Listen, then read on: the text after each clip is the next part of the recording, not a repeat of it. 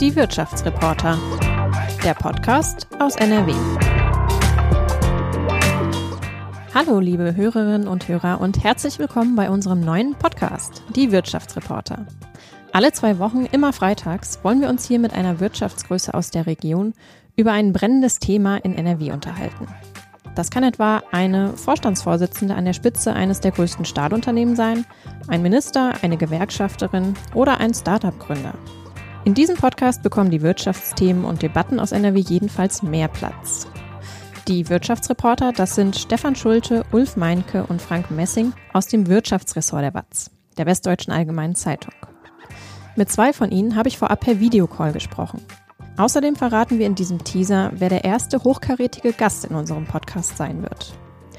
Mein Name ist Theresa Langwald, ich bin Podcast-Redakteurin bei der WAZ und ich wünsche Ihnen und euch jetzt viel Spaß beim Zuhören. Ich sitze hier mit Stefan Schulte und Ulf Meinke. Hallo. Hallo. Hallo. Erzähl doch mal, Stefan, vielleicht du zuerst, wie lange bist du eigentlich schon Wirtschaftsredakteur bei der WAZ? Ja, weil ich wusste, dass du mich das fragen wirst, musste ich nachgucken und es sind wirklich 15 Jahre. Bin seit 15 Jahren äh, in der Wirtschaft bei der WAZ. Vorher war ich in der Politik. Äh, ist eine lange Zeit. Also ich habe viele Konzernchefs äh, kommen und auch wieder gehen sehen. Und wie ist es bei dir, Ulf?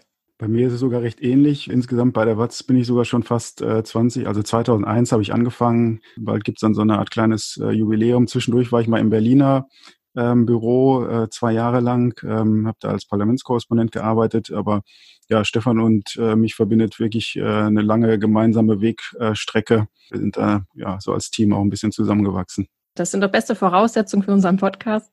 Was schätzt ihr denn so besonders an der Region hier? Ulf, du musst anfangen.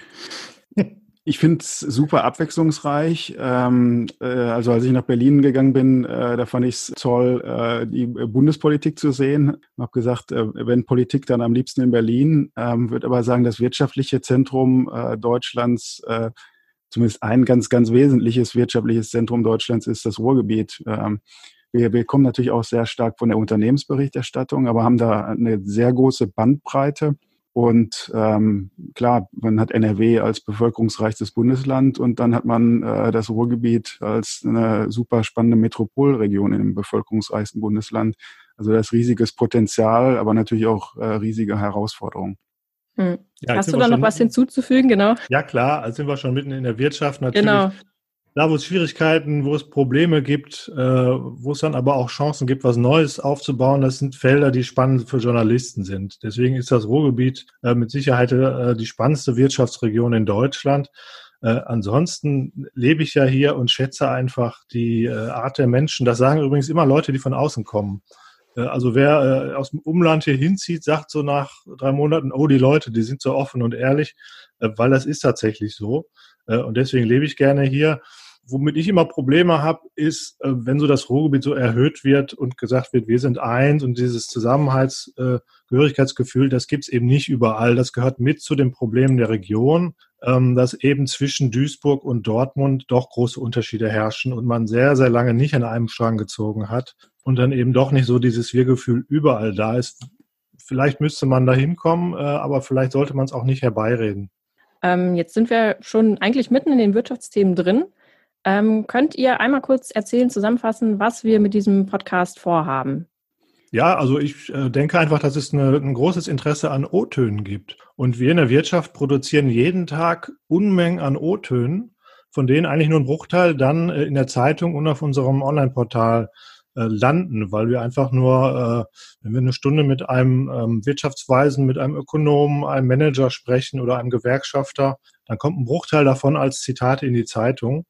Und ich würde einfach gerne ähm, die Leute teilhaben lassen. Es gibt natürlich, der Vorteil ist, wir sortieren vor, wir ähm, gewichten das Ganze, aber es wird viele Menschen geben, die einfach äh, vielleicht auch ganz hören möchten, was hat denn der Gewerkschafter, der Manager eigentlich dazu sagen, was hat er wirklich gesagt. Und ähm, ein Podcast ist eben sehr authentisch und ähm, ist ohne Filter äh, so eine Dialogplattform fürs Ruhrgebiet, äh, wo man auch die verschiedenen Stimmen äh, zu Gehör bringen kann, äh, tut der Region, glaube ich, äh, ganz gut. Das können wir natürlich in der Zeitung auch äh, schon machen, aber das kann man durch so einen Podcast ergänzen oder vertiefen. Da kann man auch authentisch nochmal nachfragen. Aber da kann man auch so verschiedene Stimmen zu Gehör bringen. Ne? Wir haben ja ganz oft auch sehr kontrovers diskutierte Themen, ähm, beispielsweise das Kohlekraftwerk in Datteln. Äh, da sehen wir, dass Aktivisten auf die Straße gehen, dann sagen die Unternehmen, aber nein, wir brauchen das. Da jetzt, ähm, ich sage jetzt auch mal unvoreingenommen, nachzufragen, äh, die besten Argumente äh, auf den Tisch zu bringen und ja, in, insofern da im Dialog überhaupt zu bleiben, das finde ich äh, schon, schon sehr wichtig, weil ähm, gerade jetzt in Corona-Zeiten gibt es vielleicht auch keinen besseren Zeitpunkt, als damit anzufangen. Ähm, jetzt hattest du, Ulf, äh, Corona schon ganz kurz einmal angesprochen. Ähm, also generell ist es ja so, das habt ihr auch schon gesagt, hier im Ruhrgebiet oder auch in NRW generell, das ist halt ein wichtiger Wirtschaftsstandort in Deutschland. Da gibt es eigentlich immer spannende Themen, spannende Gesprächsgäste. Durch Corona ist natürlich jetzt nochmal die ja besondere Situation entstanden, dass da eben nochmal neue brisante Themen auf den Tisch gekommen sind, die vorher vielleicht so nicht da waren. Ähm, was waren denn so die wichtigsten Themen, über die ihr in den letzten Wochen und Monaten berichtet habt? Ja, im Grunde haben wir festgestellt, dass es fast alle Unternehmen äh, massiv betroffen hat. Also das war ja äh, sozusagen das Spannende. Wir haben äh, oft ja die Situation, bei manchen äh, Unternehmen läuft es ruhig und bei anderen brennt es. Hier hatten wir den Fall, dass plötzlich bei allen Unternehmen irgendwelche Themen waren. Es kristallisiert sich heraus natürlich, dass es Unternehmen gibt, die besondere Herausforderungen haben. Natürlich war das zuerst beim äh, Lockdown im Einzelhandel ganz stark. Wir haben ja dann auch gesehen, dass Galeria Karstadt Kaufhof Insolvenz angemeldet hat. Da gab es ja massiv Kurzarbeit. Ähm, ein anderes Unternehmen, äh, das massiv unter Corona leidet, ist ThyssenKrupp. Die hatten sicherlich schon viele hausgemachte Probleme weil das ist natürlich immer so, wenn Unternehmen eh schon ein Stück weit angeschlagen sind und dann kommt noch etwas zusätzlich da drauf, dann, dann geraten die dann äh, ins, ins Wanken, insbesondere weil sie so abhängig sind vom Automobilsektor. Also äh, jetzt in Corona-Zeiten hatten die Leute mit Sicherheit nicht den Sinn, danach Autos zu kaufen. Und zwischenzeitlich waren die Fabriken ja geschlossen und, äh, und dann, äh, wo keine Autos, da wird auch kein Stahl benötigt, überspitzt gesagt. In anderen Branchen ist es ein bisschen ruhiger, beispielsweise im Energiesektor, weil Strom wird immer benötigt, vielleicht sogar mehr, weil wir vieles äh, jetzt digital machen und äh, wenn die Laptops hier laufen, wird da Strom verbraucht. Ähm, es betrifft alle und ganz massiv, aber manche haben besonders große Probleme. Und ähm, wir haben sicherlich alle äh, Kategorien hier in der Region. Äh, über die Kategorien, bei denen die äh, Probleme besonders groß sind, schreiben wir natürlich auch häufiger. Das ist ja klar. Ja, es hat natürlich jetzt seit Monaten an allen Ecken und Enden gebrannt und wir haben äh, so viel äh, zu berichten gehabt, wirklich wie nie zuvor. Wir haben immer viel zu tun, aber ähm, es gab so viele massive Probleme im Handel, in der Gastronomie, in allen Unternehmen. Die Menschen mussten in Kurzarbeit gehen, äh, sodass uns das Thema wirklich ähm, nicht loslässt und auch nicht so bald loslassen wird. Nach ein paar Wochen kamen Zweifel auf, ob wir nicht mal andere Themen machen müssen. Und wir haben festgestellt, das geht überhaupt nicht, ähm, weil das alle Lebensbereiche der Menschen betrifft. Und dabei haben wir gemerkt, dass das, was wir machen, Wirtschaftsberichterstattung auch tatsächlich die Menschen äh, direkt betrifft. Hm. Vielleicht kann man auch sagen, wir sind ja nicht die Oberberufszyniker, die sich immer freuen, wenn irgendwelche Unternehmen in Insolvenz gehen oder äh, Kurzarbeit anmelden müssen. Also auch uns lässt das ja teilweise dann nicht kalt. Also jeden Tag neue Krisenmeldungen zu verkünden, äh, ist jetzt auch nicht unbedingt vergnügungssteuerpflichtig. Man erzählt ja auch gerne Geschichten des Wandels auch. Ne? Also es, äh, jetzt Beispiel ThyssenKrupp, äh, da wird ja darüber diskutiert, äh, ob es nicht möglich ist, Stahl auch klimaneutral oder annähernd klimaneutral herzustellen auf Basis von Wasserstoff Wasserstoff und nicht mehr auf Basis von Kohle. Aber das kostet natürlich unglaublich viel Geld, das umzubauen. Das Geld muss irgendwo herkommen. Wenn es das Unternehmen nicht hat, stellt sich die Frage, wie man äh, so ein Investment organisieren kann, weil am Ende muss ich äh, sowas natürlich auch rechnen. Aber ich wollte darauf hinaus, dass wir natürlich auch gerne ja Geschichten des Wandels und auch der positiven Veränderung mal darstellen. Äh, und vielleicht ist so ein Podcast sogar auch eine Möglichkeit, sowas auch mal dann vertiefter zu machen. Mhm. Äh, die Idee des Podcasts ist ja, dass wir immer einen Gesprächsgast dann auch ähm, dabei haben. Die Person befragt ihr dann sozusagen. Wer kommt denn da so in Frage? Habt ihr da schon Ideen, wen wir da demnächst zu hören bekommen? Also ich nenne jetzt keine Namen, aber ähm, nee, okay.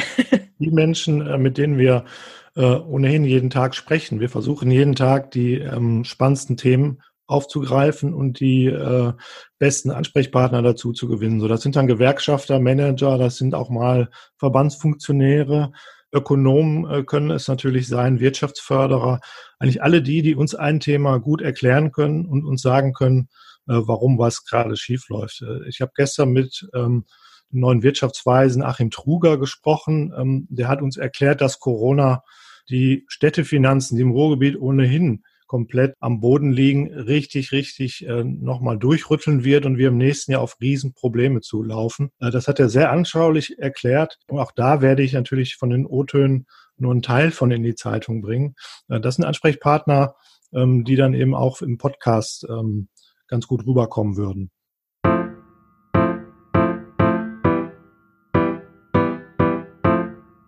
Fun Fact: Es ist tatsächlich der Ökonom Achim Truger, der in der ersten Podcast-Folge am Freitag unser erster Gast sein wird. Achim Truger, das ist einer der sogenannten Wirtschaftsweisen, also dem Sachverständigenrat, der die Bundesregierung über die gesamtwirtschaftliche Entwicklung in Deutschland informiert und berät. Achim Truger ist aber außerdem auch noch Professor für Sozioökonomie an der Uni Duisburg-Essen und hat da den Schwerpunkt Staatstätigkeit und Staatsfinanzen. Wir sprechen deshalb mit ihm über die Rolle des Staates in der Krise. Wie sehr sollte er, also der Staat, Konzernen wie etwa ThyssenKrupp finanziell unter die Arme greifen? Und natürlich schauen wir uns auch die Corona-Hilfspakete für die Wirtschaft noch einmal genauer an. Wenn Sie mögen, klicken Sie und klickt ihr gerne schon mal auf den Abonnieren-Button für diesen Podcast, um die erste Folge am Freitag nicht zu verpassen.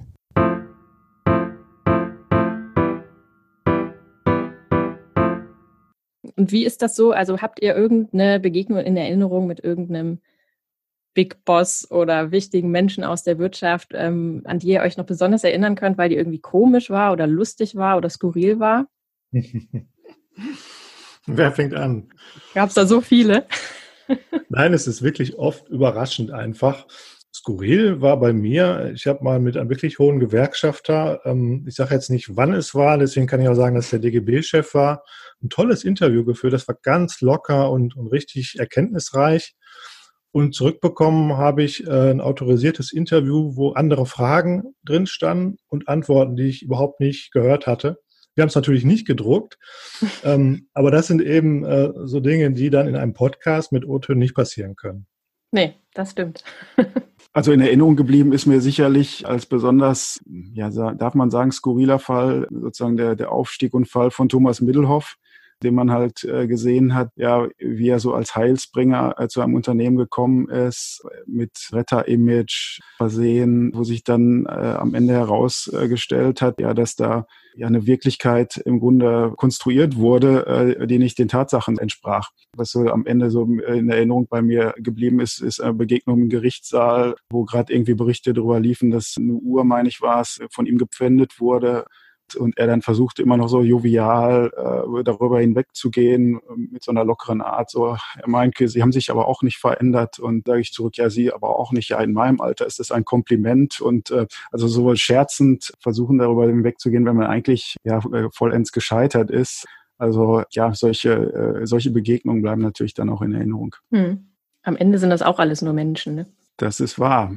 Klar, die einen äh, haben dann ein, ein Lebenswerk äh, tatsächlich vorzuweisen, ähm, bei dem man sagt, ja, da habe ich Respekt. Ähm, klar, man darf auch hinfallen und wieder aufstehen. Ja, es geht immer um Vertrauen, aber auch um Redlichkeit und auch um Anstand und Haltung. Und ähm, ja, es ist in so einem Business, wo es natürlich auch oft ganz viel einfach darum geht, Geld zu verdienen, äh, Geld zu generieren, Geld zu machen. Es ist halt ein bisschen die Frage, was, was ist der Antrieb auch für Leute? Ne? Also für manche Leute ist es sicherlich auch erstmal Geld, die in die Wirtschaft gehen, aber das als alleiniger Antrieb ist mit Sicherheit auch, äh, wäre wär schlimm, wenn es das alleine wäre. Apropos in die Wirtschaft gehen, mich würde jetzt auch nochmal total interessieren, warum ihr euch denn dafür entschieden habt, äh, Wirtschaftsredakteure zu werden und was wärt ihr geworden, wenn ihr das nicht geworden wärt? Oh, ich wäre wahrscheinlich äh, Finanzminister geworden oder eher noch wahrscheinlicher Kellner. Ähm, nein, es, ich wollte. Ist ja so ähnlich wie Finanzminister. Genau. Ich wollte eigentlich wirklich immer Journalist werden und ähm, immer im ganzen Leben spielen Zufälle eine Rolle, aber ich bin genau da gelandet, äh, wo ich hingehöre. Ähm, Wirtschaft klingt immer, also ist erstmal abschreckend. Ne? Also du warst auch Volontärin bei uns. Mhm. Wir haben ja regelmäßig Volontärinnen und Volontäre. Und am Monatsanfang kommen die und denken, oh Gott, das ist kompliziert, das ist zahlenlastig, ich muss Bilanzen lesen. Ja, genau ähm, das denkt man. Ja, und am Ende des Monats habe ich noch nicht einen gehen sehen, äh, der das immer noch denkt sondern dann wurden Geschichten geschrieben über Menschen, über Unternehmen, vielleicht über ein kleines Start-up, das spannende Sachen macht, ähm, über Handelsthemen. Und dann sieht man einfach, dass Wirtschaft sehr, sehr nah bei den Menschen ist. Und deswegen ist das äh, das spannendste Feld, das man als Journalist bearbeiten kann. Ulf, ist das bei dir ähnlich oder hattest du noch eine andere Berufsidee zum Anfang deiner Karriere? Ideen gab sicherlich oder vielleicht auch irgendwelche Träumereien. Also ich habe sehr viel Musik gemacht, als ich zur Schule gegangen bin und auch so als Student und äh, sehr viel Jazzmusik und habe da vielleicht auch mal mit dem Gedanken geliebäugelt, das zu machen. Ähm, aber zum einen äh, fehlte sicherlich auch das Talent, zum anderen äh, wäre mir das auch vielleicht zu prekär äh, gewesen.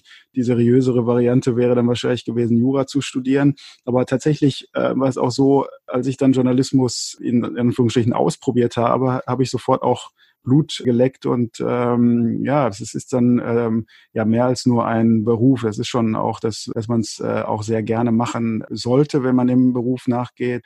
Ja, ich habe dann Journalistik in Dortmund studiert und äh, bin dann aber auch recht schnell wieder bei der Watz gelandet und ja, also die Watz ist ähm, schon dann ein großer Teil des, des Lebens. Ne? Man stellt ja auch im Homeoffice fest, wie so die Grenzen jetzt verschwimmen weil man, äh, wenn man von zu Hause aus arbeitet, sozusagen das Private und das äh, Berufliche sehr eng beieinander sind, nicht nur räumlich, äh, sondern auch organisatorisch und so weiter.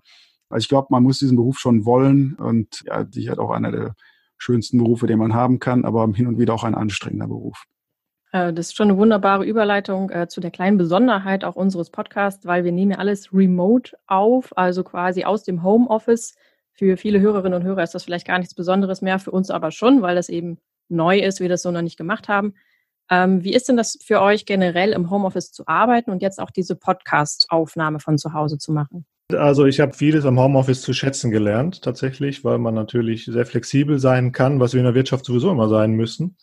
Weil äh, die einen äh, Mitteilungen kommen morgens um sieben, beziehungsweise die Bilanz äh, Vorlagen und Calls und ähm, vieles kommt dann nach Börsenschluss um 18.30 Das heißt, wir müssen eh sehr flexibel arbeiten. Das geht dann im Homeoffice ähm, besser.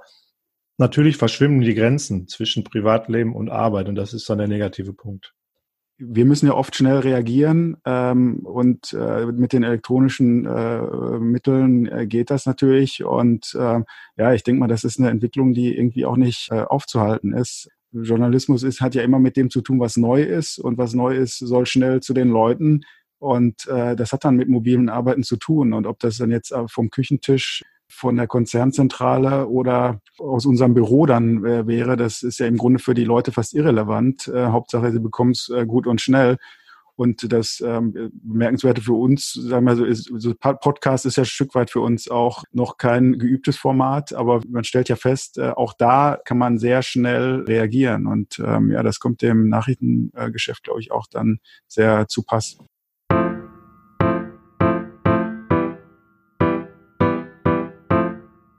Um Ulfs Worte noch einmal eben zu bemühen, zu Pass käme uns auf jeden Fall, wenn wir Sie und euch als regelmäßige Hörerinnen und Hörer gewinnen könnten.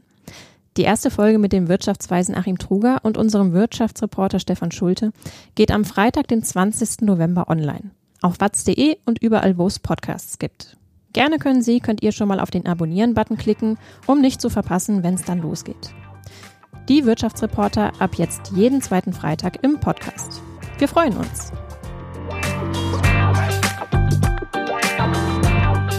Ein Podcast der Watz.